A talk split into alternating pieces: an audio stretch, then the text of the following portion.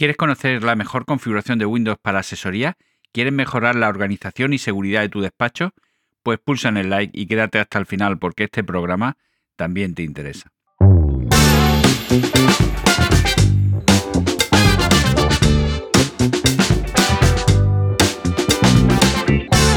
La bienvenida a Diario Asesor, el podcast para asesorías. Yo soy Paco Pacheco y este es un podcast sobre tecnología, productividad y todo lo relacionado con tu asesoría o despacho profesional. Este es el episodio 16 y te voy a ayudar a establecer cuál es la mejor configuración de Windows para despachos profesionales. Con esta configuración se gana en velocidad, seguridad y coste tecnológico. Pero antes salitel.com, programas, servicios y herramientas de productividad especializados en asesorías y despachos profesionales. Hoy quiero destacarte el programa Gestión Comercial, que está pensado para instalarlo a tu cliente y que pueda realizar su facturación de ventas, compras, así como cobros y pagos y el control del almacén. Está preparado para más de 14 sectores empresariales y lo más interesante es que pulsando una tecla podemos pasar todas esas facturas de compra, venta, así como los cobros y los pagos, a la contabilidad de ese cliente en el despacho. De esa forma no es necesario que tu cliente peregrine al despacho el último día con la saca de facturas del trimestre. Hoy vamos a ver cuál es la mejor configuración de Windows para asesoría y es que cuando comienza la actividad, la mayoría de despachos comienza con un solo equipo pero luego, a cabo del tiempo, aumentan las necesidades y colaboradores y más equipos. En ese momento ponemos un equipo más, lo conectamos a la red y dejamos un equipo con la información que se comparte con el otro.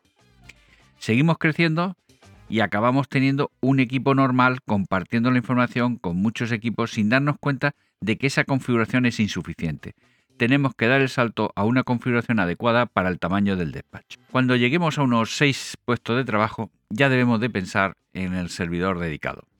El motivo es que normalmente con ese tamaño del despacho tenemos una, una fuerte necesidad de controlar la seguridad de acceso a los datos, definir carpetas privadas y asegurarnos de que se hacen copias de seguridad de toda la información. Para ello instalaremos un servidor con la versión server de Windows que tiene funcionalidades especialmente diseñadas para equipos de trabajo. Concretamente, el servicio de Windows Server que mejor se adapta a los despachos se llama escritorio remoto. Si no has escuchado antes esto de escritorio remoto, déjame que te explique que se trata de la posibilidad de conectarnos a la vez varios usuarios a un mismo ordenador manteniendo cada uno su propia configuración. Esto se consigue gracias al protocolo RDP que permite transmitir a través de la conexión la imagen de lo que se está ejecutando en el servidor y envía eh, lo que escribimos y los movimientos del ratón al servidor. Es decir, las aplicaciones que estemos usando no se ejecutan en nuestro puesto de trabajo, sino que se ejecutan en el propio servidor. Y nosotros desde el puesto solamente lo controlamos. Microsoft además es el propietario de este software, dispone de, de forma gratuita de programas para acceder desde ordenadores Windows, Mac, iPad, tabletas, etc Incluso se puede acceder desde dispositivos móviles, aunque por el tamaño de, la pantalla pues no resulta muy cómodo.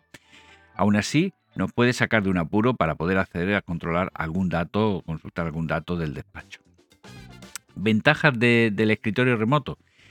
Pues eh, ya se pueden intuir, ¿no? Acceso universal desde cualquier lugar sin tener que instalar las aplicaciones, una velocidad constante con la que funciona en el servidor y con la posibilidad de retomar el trabajo desde eh, aunque se corte la conexión. Es decir, si estamos trabajando, por ejemplo, metiendo una factura en contabilidad y se nos rompe nuestro puesto de trabajo o se corta la conexión, aparte del disgusto, pues entraríamos desde otro equipo, nos identificamos con nuestras credenciales y eh, con ese usuario y contraseña, quiero decir, y aparecerá de nuevo el programa en el punto donde lo dejamos, ya que el servidor no ha dejado de ejecutar la aplicación, solo nos hemos desconectado. A nivel organizativo está mucho más estructurado. He visto en numerosas ocasiones cómo en los puestos del despacho mantienen en los escritorios numerosos archivos de los cuales no se hace copia de seguridad. Al tener todos esos datos en el mismo servidor podremos incluirlo en la copia de seguridad sin depender de que los puestos de trabajo estén encendidos o no. Realmente en los puestos ya no sería necesario instalar ningún programa, todo estaría centrado en el servidor. Además de la copia de seguridad, otro gran avance son las actualizaciones. que podremos eh, ver qué usuarios eh, tienen la sesión abierta y si tiene archivos eh, que se tengan que cerrar para poder actualizar la aplicación. Incluso podremos cerrarle la sesión. Esta misma forma de trabajar es la que emplea si se contrata un ordenador en la nube en lugar de tenerlo físicamente en el despacho. Ahí te pondré también en la nota del episodio un enlace para que puedas consultar qué cuesta ese ordenador o ese equipo en la nube. Otra ventaja añadida es que ahorra en el coste tecnológico, ya que con el escritorio remoto ya no es necesario actualizar los equipos, salvo extrema antigüedad, precisamente porque las aplicaciones se ejecutan en el servidor. La gran ventaja que conlleva el uso de escritorio remoto es la seguridad. Podemos definir prácticamente cualquier parámetro en la seguridad de acceso a las carpetas del servidor. Configurar las políticas de permisos permite asegurarnos del cumplimiento normativo en materia de protección de datos y también mantiene a buen recaudo la confidencialidad de los datos almacenados. Y te preguntarás si es seguro. Pues como ya te he comentado anteriormente, una de las mejoras fundamentales del uso de escritorio remoto es precisamente la seguridad interna. Para poder acceder desde fuera del despacho o a través de un equipo en la nube, debemos de activar un acceso, un puerto de acceso. Y por ahí siempre puede haber la posibilidad de que alguien intente entrar. Por esa razón es importante dotar de buenas contraseñas, nada de un 234 o poner password pero cambiando la O con un 0 y, pensemos y pensamos en ese momento que hemos sido muy ingeniosos, pues todas esas contraseñas eh, están en, los ficheros de, diccionarios que hay que utilizan los atacantes para ir cambiando contraseñas hasta intentar eh, conseguir la, correcta. El protocolo RDP prevé cifrar las contraseñas que utilizamos por lo que si mantenemos eh, actualizado el sistema, solo será posible acceder con una contraseña débil. Lo que sí que puede pasar, aunque es evitable, es que esos bots, esos robots que intentan una y otra vez entrar con diferentes contraseñas, hagan que el servidor se congestione rechazando todas las peticiones y baje considerablemente la velocidad del proceso. Eso lo podemos comprobar entrando en el, visor de sucesos de Windows en el apartado de seguridad. Como digo, es evitable porque te pondré en las, notas del episodio un enlace a una aplicación que permite bloquear ese tipo de peticiones maliciosas antes de que Windows dedique tiempo a poder bloquear esa entrada. Esto pues aliviará notablemente el servidor y notaremos que va como el primer día.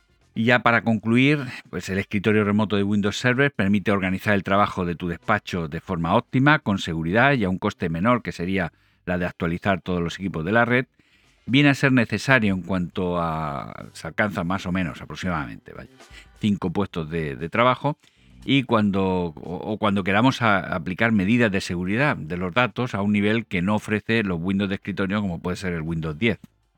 Y eso es todo. Ponme en los comentarios si estás utilizando ya escritorio remoto o si piensas ponerlo a raíz de lo que, de lo que te explica hoy. Eh, te estaré leyendo todo lo que pongas por ahí. Y llegamos al final del programa de hoy. No sin antes animarte a que dejes tu comentario y valoraciones de 5 estrellas en tu programa de podcast, darle al like y suscribirte y sobre todo pedirte que lo compartas en redes sociales porque esto me ayudará a seguir creando contenido interesante. Me puedes encontrar en Twitter, Telegram y YouTube como arroba salitel o en el formulario de contacto de salitel.com. Te agradezco que llegaras hasta el final y nos escuchamos en el siguiente episodio.